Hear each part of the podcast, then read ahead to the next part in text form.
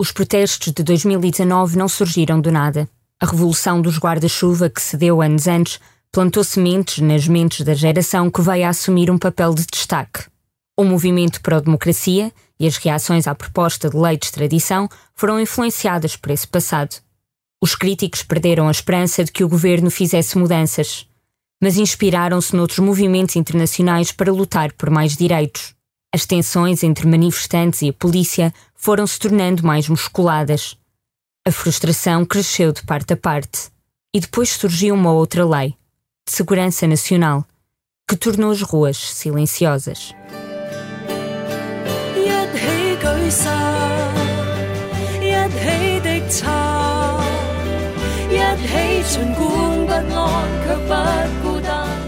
Antes dos protestos de 2019, aconteceram manifestações pacíficas em 2014. Nessa altura, dezenas de milhares de pessoas acamparam nas ruas de Hong Kong numa campanha de desobediência civil que ficou conhecida como a Revolução dos Guarda-Chuvas. Algumas partes da cidade ficaram paralisadas durante 79 dias. E levantar um guarda-chuva passou a ser visto como uma ação política. É nesse contexto que surge a música que estamos a ouvir. A letra fala do medo que os manifestantes tinham daquilo que podia acontecer, mas também como chegaram a um ponto em que manter o silêncio seria ainda mais assustador.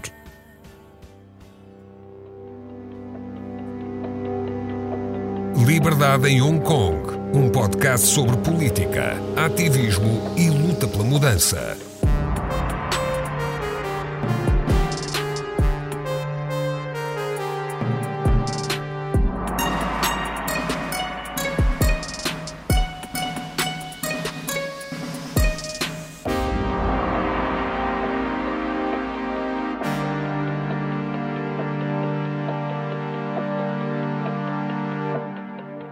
As entrevistas que vamos ouvir neste podcast foram realizadas ao longo de 2022.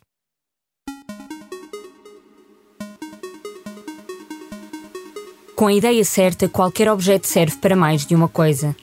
Os guarda-chuva são exemplo disso mesmo. Em Portugal são usados quando chove, mas também decoram as ruas de Águeda ou servem para apanhar cavacas no São Gonçalinho. Ao Oriente, é comum serem usados para as pessoas se protegerem do sol e, graças a Hong Kong, tornaram-se um símbolo de resistência. No movimento de 2014, os manifestantes exigiam o direito a que todos os cidadãos pudessem votar e escolher quem os representa. Parece um direito banal a quem vive em democracia. A Lei Básica de Hong Kong, uma espécie de mini-constituição, prevê isso. Diz que o objetivo é que o líder do governo um dia seja escolhido por sufrágio universal. A China chegou a sugerir um modelo em que aceitava eleições diretas. Mas havia um senão, e não era pequeno. As pessoas só poderiam votar em candidatos pré-aprovados por Pequim. Alex Shaw não se contentava com essa opção. Foi um dos ativistas a participar no movimento. E isso um dia valeu-lhe uma nomeação para o Prémio Nobel da Paz, a par de outras figuras para a democracia. So back in 2014, there was like a group of students, including myself, felt like, oh, we have to do something. Em 2014, eu fazia parte de um grupo de estudantes que sentia que precisava de fazer alguma coisa. Ou havia uma reforma política em Hong Kong que conseguisse mesmo transformar o poder, a representação política e a forma como os nossos políticos eram eleitos, incluindo os líderes da cidade e os deputados, ou o sistema continuava na mesma, em que um pequeno círculo elegia um número reduzido da elite que não levava a política a lado nenhum. That like well has the policy uh, going nowhere. Chao estava a estudar literatura comparada e sociologia na universidade, mas não se fechou nesses temas. Olhava para a habitação pública e para a saúde. Fez parte da Federação de Estudantes de Hong Kong e foi vocal sobre aquilo que achava que se devia mudar. At the time, like well, there are some like well, intellectuals, politicians, activists, including students, youngsters. Na altura, alguns intelectuais, políticos e ativistas, incluindo estudantes e jovens, estavam a pensar em ocupar as ruas.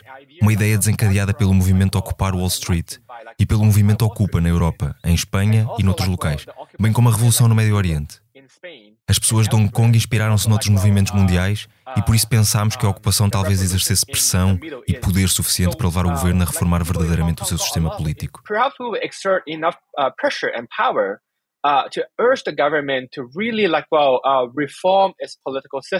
Os estudantes fizeram uma espécie de greve e um protesto perto da sede do governo. Acabou em confrontos com a polícia. Chao estava entre os manifestantes que treparam grades numa tentativa de ocupar a praça em frente ao complexo governamental. Chegou a ser condenado a vários meses de prisão por isso, mas a pena acabou revertida. Foi já depois desta tentativa de colocar pressão sobre o governo que surgiram os 79 dias de ocupação do distrito financeiro da cidade. O movimento Occupy Central terminou sem mudanças políticas. So to us, like well, the 2014 umbrella movement para nós, o movimento dos guarda-chuvas de 2014 é um movimento significativo e simbólico. Para mim e para muitos jovens da minha geração, e apesar do movimento ter falhado e de não ter resultado em nenhuma conquista ou mudança substancial, discordámos da situação, discordámos do desenvolvimento da cidade e tivemos o direito, a coragem e o poder de dizer não. A jornada pode demorar mais tempo do que o esperado, até pode demorar mais do que uma geração até que o projeto político ganhe autonomia, poder e se construa um sistema que tem por base os interesses e bem-estar da população, em vez da política ditada por um pequeno grupo de elite que prefere priorizar os seus próprios interesses. Nesse ponto, penso que o movimento dos guarda-chuvas semeou algumas sementes na nossa geração e em muitos Hong Kongers.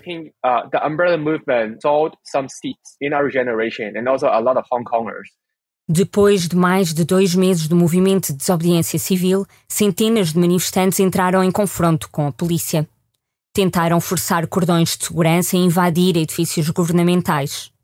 Três fundadores do movimento pediram para os estudantes se retirarem e anunciaram que se iam entregar à polícia. Dias depois, as ruas começaram a ser limpas. Um dos fundadores do movimento era o reverendo Chu Yuming, pai de Samuel Shu, o ativista. Chu olha para os protestos de 2014 como um ponto de viragem, um momento de ruptura da relação entre Hong Kongers e a força policial. I was there in 2014 in September when they first fired, the first night when they fired, uh, I think close to 100 uh, tear gas canister. And, and, eu estava lá em 2014, na primeira noite em que dispararam perto de 100 latas de gás lacrimogéneo, penso eu, e acabaram depois por usar outros meios de repressão brutal contra manifestantes pacíficos, creio que pela primeira vez na história de Hong Kong. Acho que isso foi significativo e definiu o palco para 2019. Foi também em 2014 que se tornou claro que quem está sentado no gabinete governamental de Hong Kong escolheu não ouvir ou não pôde ouvir e refletir sobre os verdadeiros interesses dos Hong Kongers.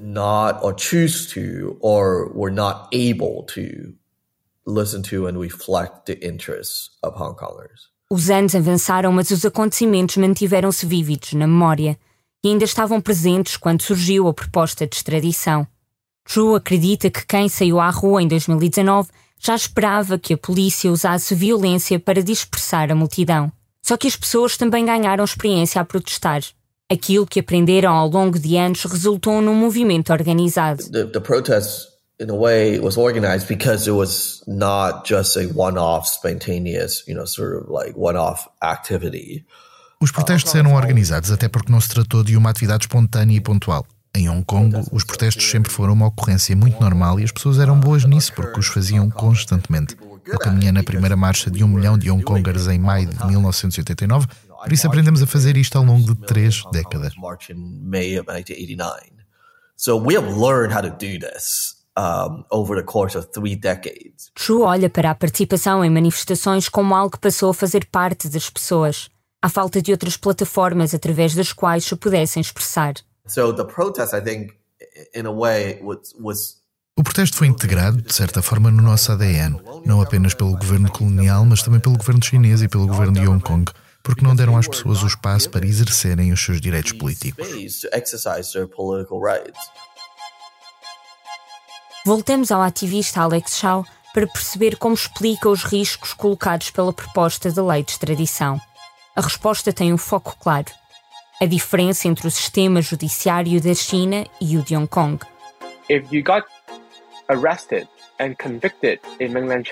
Se fosses preso e condenado na China continental, o tratamento podia ser radicalmente diferente da situação em Hong Kong.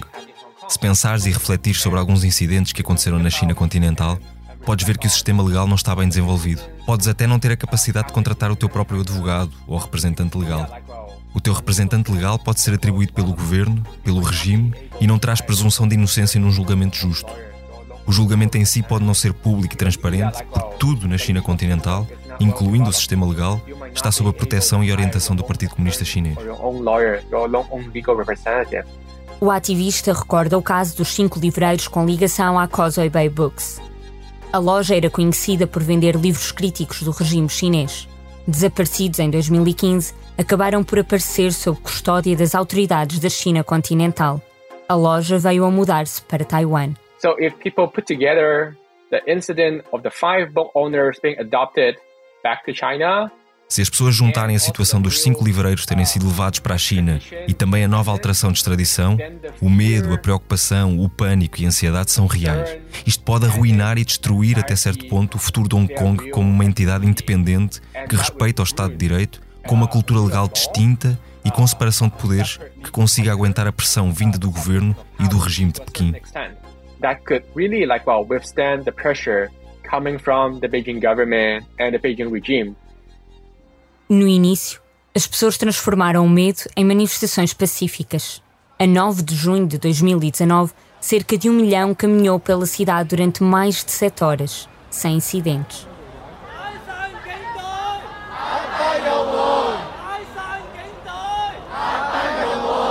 Dias depois, a polícia começou a disparar balas de borracha e a usar gás lacrimogéneo. E no início de julho, manifestantes entraram no edifício do Conselho Legislativo. Enquanto o governo de Hong Kong recusou retirar a proposta da lei de extradição de cima da mesa, as tensões foram se agravando. Depois de um grupo de homens ter agredido manifestantes pró-democracia na estação de metro de Yuanlong, a polícia foi acusada de demorar a responder. A Reuters disse que teve acesso a um som em que a líder de Hong Kong, Carrie Lam, dizia que tinha espaço de manobra limitado e, se tivesse escolha, a primeira coisa que fazia era demitir-se. O governo baniu o uso de máscaras e a polícia atingiu um rapaz de 14 anos na perna. Quando o governo retirou a proposta, era tarde demais. O gesto não chegou para responder à insatisfação que se tinha gerado e a cidade continuou um campo de batalha política. Chow, que estava a fazer o doutoramento nos Estados Unidos, voltou a Hong Kong durante três semanas em 2019 recorda junho como um mês relativamente pacífico, em contraste com os meses seguintes que acompanhou à distância. Fala da energia emocional que se sentia no público, a ansiedade e impaciência perante aquilo a que chama toxicidade política. De uma polícia, também ela, cada vez mais irritada. Não ficou surpreendido quando as coisas começaram a correr mal. I don't have a crystal ball making precise uh, prediction on like when that might happen. Não tenho uma bola de cristal para fazer previsões de quando isso podia acontecer, mas no fundo do meu coração sentia que alguma coisa aconteceria. Até porque seria difícil conter a fúria e frustração das pessoas quando veem que os meios pacíficos não resolvem o conflito. Por isso, algo mais radical, performativo e talvez com impacto imediato teria que acontecer e ser adotado pela população impaciente. E isso significaria confronto entre manifestantes e a polícia. Por isso, eu estava preocupado, mas não surpreendido porque parecia uma tragédia que eventualmente aconteceria se não tivéssemos uma Constituição, um sistema político que desse realmente resposta a um conjunto de opiniões diverso e vozes da oposição de uma forma mais institucional.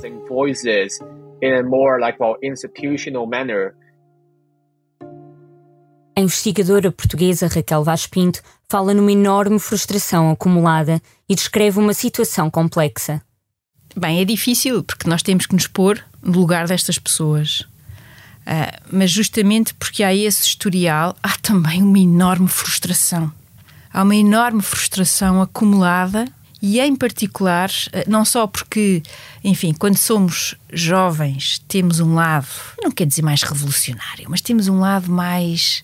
uma forma de estar, de, de pensar, e é bom, é tão bom sentir isso, não é? Que não basta ficar para amanhã, tem que, tem que se tratar já hoje, não é? E esta geração nova, esta geração mais nova, é a geração que está a sofrer e que vai sofrer tudo o que está a acontecer. Portanto, essa urgência é ainda maior. É, é, é, vivida de uma forma muito mais intensa, mesmo que não seja um daqueles líderes estudantis, mesmo que não seja das vozes mais, eh, mais fortes. Para muitos dos cidadãos de Hong Kong, estava em causa o seu futuro penso que nesse sentido, e porque de facto os protestos uh, foram, foram tendo cada vez menos saída, cada vez menos. Talvez consigamos uh, perceber que haja de facto esse escalar. Mas sem dúvida que é uma linha difícil aqui de traçar e, obviamente, em particular, quando estamos a falar de, de, de violência. Mas também do outro lado está a violência institucionalizada e, e, e na rua. Tenho dificuldade em responder a essa tua pergunta, porque obviamente não quero de todo justificar a violência e por outro lado tentar compreender o que é que está, o que é que estas pessoas estão a pensar para sentirem que eh, não têm outra saída. E ainda bem que eu tenho que fazer este exercício difícil, porque significa que uh, vivo num país uh, no qual essa, essa luta já foi feita por outros.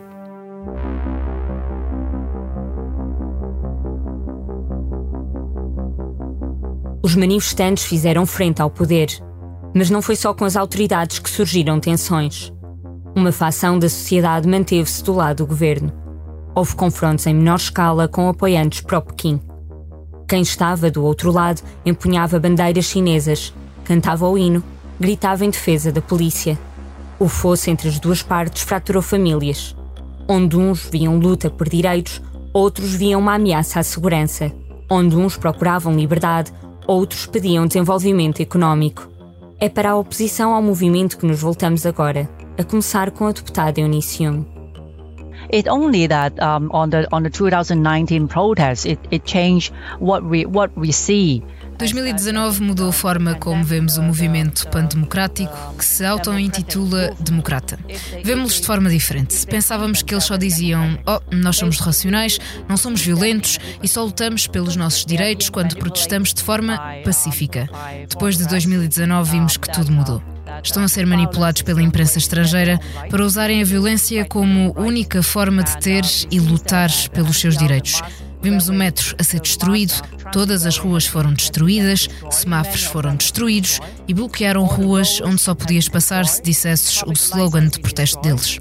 and uh, they're doing a road blockage that you have to they have to make the, the, you have to say the protest slogan before you can get through. Jung defende que os meios de comunicação estrangeiros apoiaram ações violentas dos manifestantes. Falei com a deputada por videochamada e referi-lhe o início pacífico dos protestos. There are some peaceful protests. There are. There were. There were. Houve alguns protestos pacíficos, sim, não vou negar isso. Não sei se a imprensa ocidental consegue ver os violentos, porque a maioria deles provavelmente não os publicaria, não desta forma. Muitos deles diluíram o efeito, dizendo que são apenas alguns manifestantes a lutar pelos seus direitos, mas quem vive nesta cidade vê como as coisas mudaram. Tentaram matar polícias, tentaram magoá-los, cortaram-lhes o pescoço e ainda usaram gasolina para queimar alguém. And they hurt them and they even used um, the gasoline to burn someone. Vamos por partes. É verdade que um estudante de 18 anos cortou um polícia no pescoço. O agente ficou com danos nas cordas vocais e o jovem declarou-se culpado em tribunal. Foi condenado a mais de sete anos de prisão. Também é verdade que uma pessoa com máscara pegou fogo a um homem que sofreu queimaduras. Estes relatos, a par de outros sobre agentes da polícia que ficaram feridos nos protestos, foram publicados por órgãos de comunicação locais e internacionais. Da mesma forma que deram estas notícias, também escreveram sobre os casos em que a violência foi contra pró-democratas. Deixo aqui alguns exemplos. Um polícia disparou sobre um estudante desarmado quando este se aproximou de uma altercação. O jovem perdeu um rim e a liberdade. Acabou condenado a seis meses de prisão por tentativa de roubo de arma a um polícia. Os advogados dizem que estava a tentar afastar a arma. Noutro incidente, um dos organizadores de protestos foi hospitalizado depois de ter sido atacado com facas e martelos por um grupo de homens. E um rapaz de 19 anos que distribuía panfletos pró-democracia foi esfaqueado no pescoço e no abdômen. Além dos casos concretos, as milhares de rondas de gás lacrimogéneo afetaram quem protestava de forma indiscriminada. Uma investigação da Reuters descobriu que as regras para uso de força por parte da polícia foram suavizadas. Organizações internacionais de direitos humanos, como a Amnistia Internacional e a Human Rights Watch, denunciaram o uso de força excessiva e indiscriminada da polícia nos protestos. Um trabalho de investigação do New York Times concluiu que, em várias situações, agentes da polícia bateram em manifestantes que aparentemente não representavam uma ameaça. Eunice Young reconhece que alguns polícias podiam estar emocionais, mas defende que a maioria agiu de forma profissional, contida em conformidade com os critérios internacionais. Como olha para a possibilidade de os manifestantes se sentirem desesperados perante a falta de mudanças? A deputada descreveu que a luta por direitos é algo que leva tempo e não muda num par de horas. Como já estabelecemos, os pedidos de reformas democráticas existiam pelo menos desde 2014. Só que também a legitimidade desse movimento é questionada pela deputada. That one is a 79 days occupying Central, and I think it is a unlawful one. Foram 79 dias a ocupar o bairro central e acho que foi ilegal bloquearem a estrada tantos dias sem deixar as pessoas passarem para trabalhar. Em 2019 também não deixavam as pessoas ir trabalhar. Se querias ir almoçar, tinhas de perguntar se eras autorizada. Alguma vez viveste isso no teu país? Duvido. Nem sequer eras autorizada a atravessar a estrada. Diziam: tens de ficar do nosso lado. E deixavam os jovens todos na frente. Era péssimo. Young não está isolada. O desagrado com o ambiente da cidade na altura das manifestações era partilhado por Adrian Ho. Também ele defende que a polícia foi contida no uso de força e que os manifestantes quiseram mudanças em pouco tempo. Democracy has always been a process. A democracia sempre foi um processo pelo qual temos de passar. Temos de completar este processo um passo de cada vez. E isso sempre foi comunicado a estas pessoas. É algo que acredito que não seja do agrado de toda a gente. Usaram isso como desculpa, para causar problemas, para criar um inferno, para tentar ameaçar o princípio um país, dois sistemas, para tentar desacreditar o sistema que temos aqui em Hong Kong. O governo explicou-lhes repetidas vezes que está ir em direção a esse objetivo, só que há um processo para esse objetivo e eles não parecem perceber esse processo. We're moving towards that goal. However, there's a process to that goal. And then they don't seem to understand that process.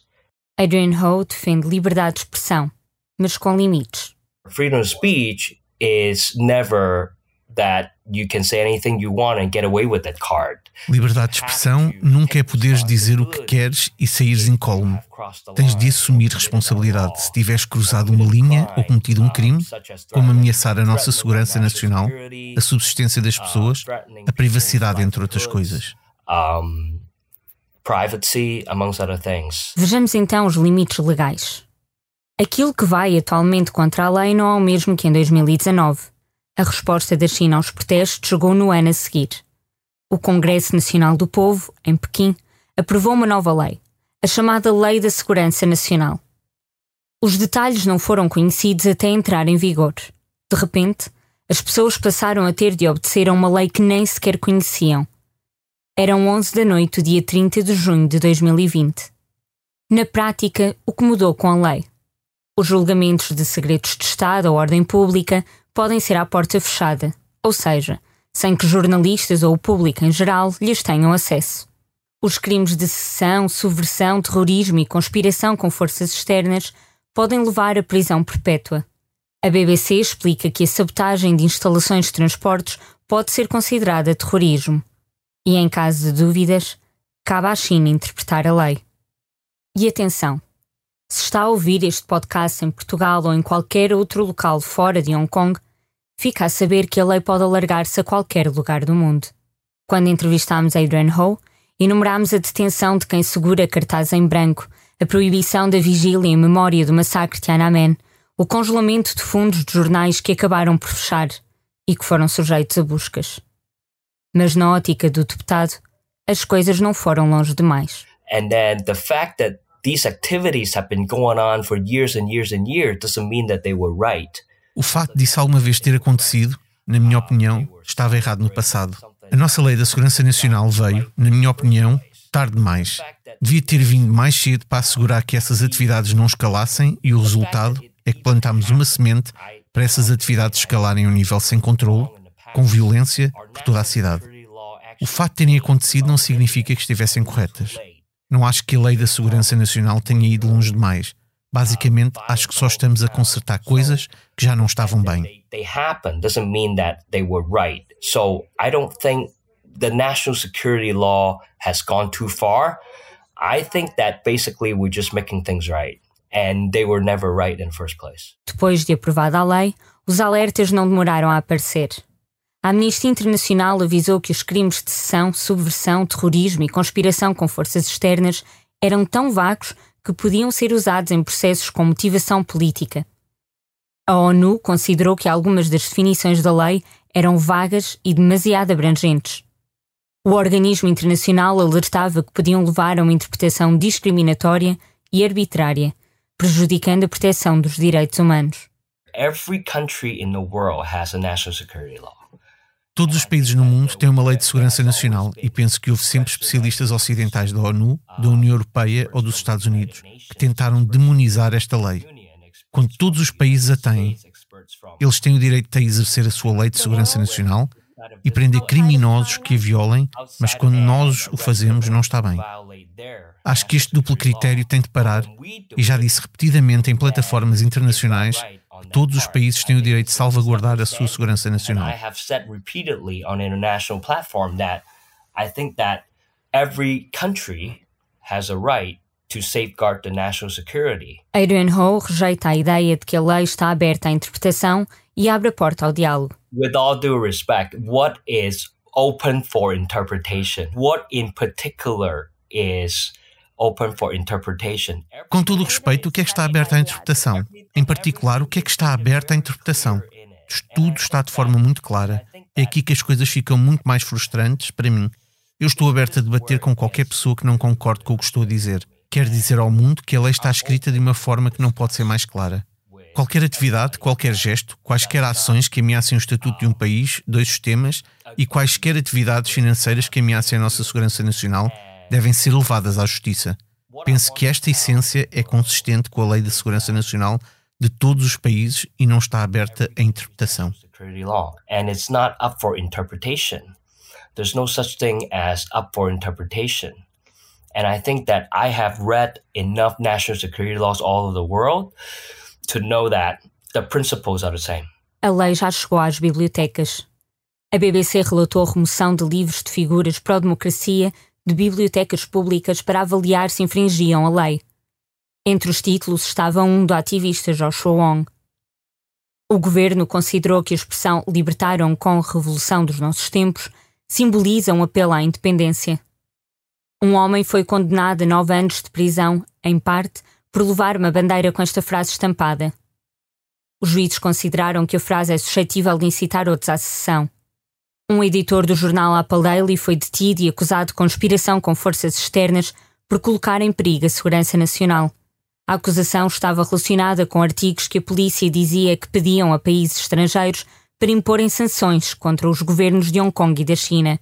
As notícias de manifestantes e pró-democratas a serem detidos foram se acumulando. Os casos foram chegando a tribunal. Os receios de perda de liberdade foram se tornando realidade.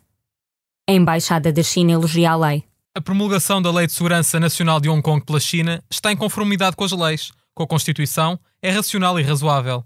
Ao entrar em vigor, a Lei de Segurança Nacional de Hong Kong ajudou a garantir que a sociedade de Hong Kong goza de estabilidade e foram defendidos o Estado de Direito e a Justiça. Os direitos legais e liberdades dos residentes de Hong Kong foram melhor protegidos num ambiente mais seguro. Zhao Bentang desvaloriza os casos de segurança nacional como sendo pouco expressivos. Entre os processos judiciais e legais de Hong Kong, os casos de segurança nacional representam apenas uma proporção muito pequena. Como metrópole internacional e como ponto importante que liga o resto da China e o resto do mundo, com uma economia mais aberta e livre, Hong Kong possui as mais abundantes e ricas práticas judiciais e serviços jurídicos. Acreditamos que as vantagens únicas de Hong Kong são insubstituíveis e o futuro de Hong Kong é brilhante e promissor. A opinião do embaixador da China em Portugal não é consensual. Fora de Hong Kong, a comunidade internacional foi crítica das mudanças.